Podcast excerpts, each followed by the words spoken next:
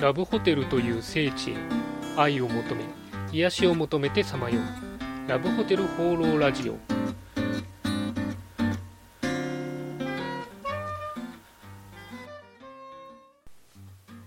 はいということで始まりましたラブホテル放浪ラジオ第7回。パーソナリティのラブホテルファンブログ管理人です、えー最近なんですけどもあのラブホテルのアドトラックというのを、えー初めて見ました。なんかの地方では、えー走ってるところあるらしいんですけども私はあの初めて見たんで、えーめちゃめちゃテンションが上がってしまいました、まあ、あの見たのがあの会社の帰りだったんですけど前りにあの会社の後輩がいたんでちょっと恥ずかしい姿を見せてしまったんですけどもあのその話をツイッターでしたところですねあの法律に違反してんじゃないのというちょっとツッコミがありました。あのラブホテル確かに広告出すところ法律で規制されてますんでなんかそこに引っかかりそうな気はするんですけども割とあの頻繁に目撃されてるのでまあ規制されてる地域以外を車が走ってるのかなと。まあそんな感じでそこはちょっと若干謎な感じです。えー、取り留めない話ですけども今週もよろしくお願いします。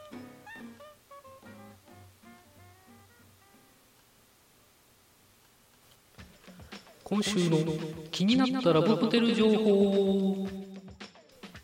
はい。ということで私が独断と偏見で今週気になったラブホテルに関連した情報をご紹介するこのコーナー。あちなみに余談ですけどこのタイトルコールちゃんと毎回叫んでますんで録音ではありません、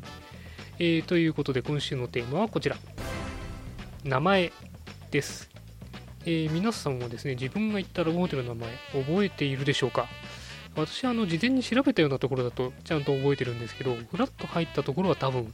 えー覚えるほどではないかなというふうに思います。ただまあ当然フラッと入る時もですね外観を見たりとか名前は全然気にして入るのでそういう意味ではあの全く名前を気にしてないということではないです。であのラブホテルに関連した本とかを読むとですね必ずやっぱり名前っていうのは一つ、えー重要な要素として取り上げられてます。まあ、あの名は体を表すというはですねやっぱりあのラブホテルならではの名前の付け方というのがあるんで、まあ、そういう意味であの本とかによく取り上げられるんですけども、えー例えば1950年代、えーより前かな、えー戦後すぐぐらいですとまだあのカップル向け旅館みたいな位置づけなんで〇〇荘とか〇〇屋かな、えーっていう名前が普通だったみたいです。まあこれはむしろラブホテルというよりは旅館だったというふうに言えると思うんですけども。で50年代に入ってそのいわゆるラブホテル的なものが出来上がってくるとですね丸々5点とか丸々御苑とかちょっとその豪華さが出てくるというのがあります。で60年代に一気にそのラブホテル的なものが華やかになってですねえー豪華になって王朝とかで横文字が入ってきてですねロイヤルとかエリザベスみたいな、えかなりぐんとこうグレードが上がった、え名前が増えるということですねで70年代はさらにそれがこう一周してよりおしゃれにということでベニスとかアメリカンとかナイアガラとかまあなんかいかにもこう70年代のえー外国風みたいな感じですけども、そんな名前が増えたそうです。あとは、えー80年代になっちゃうとですね、えーもうブティックホテル化というか、え今でいうとこのレジャーホテル的な位置づけになりますんで、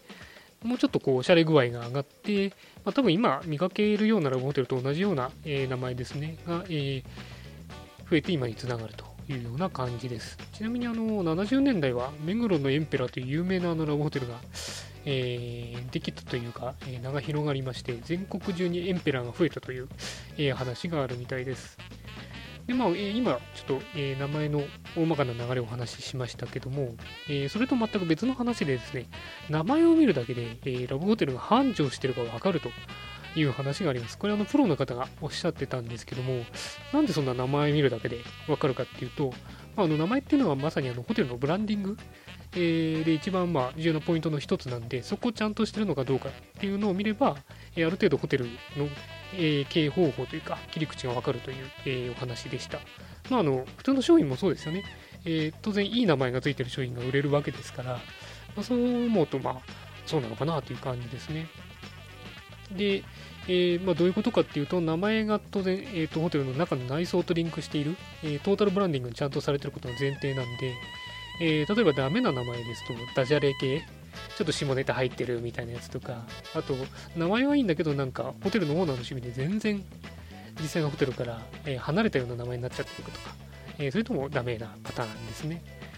あとはあの名前もいいしコンセプトもいいんだけどもその地域に合ってないとか、え競合してる他のホテルに合ってないとかそういうのも、えー、ダメなパターンになってしまうかなと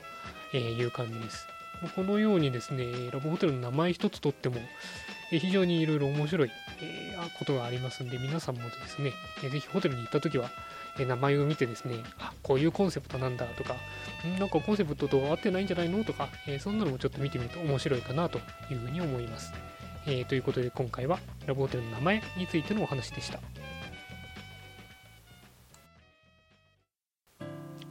ということで、ラブホテル放浪ラジオ第7回、いかがでしたでしょうか、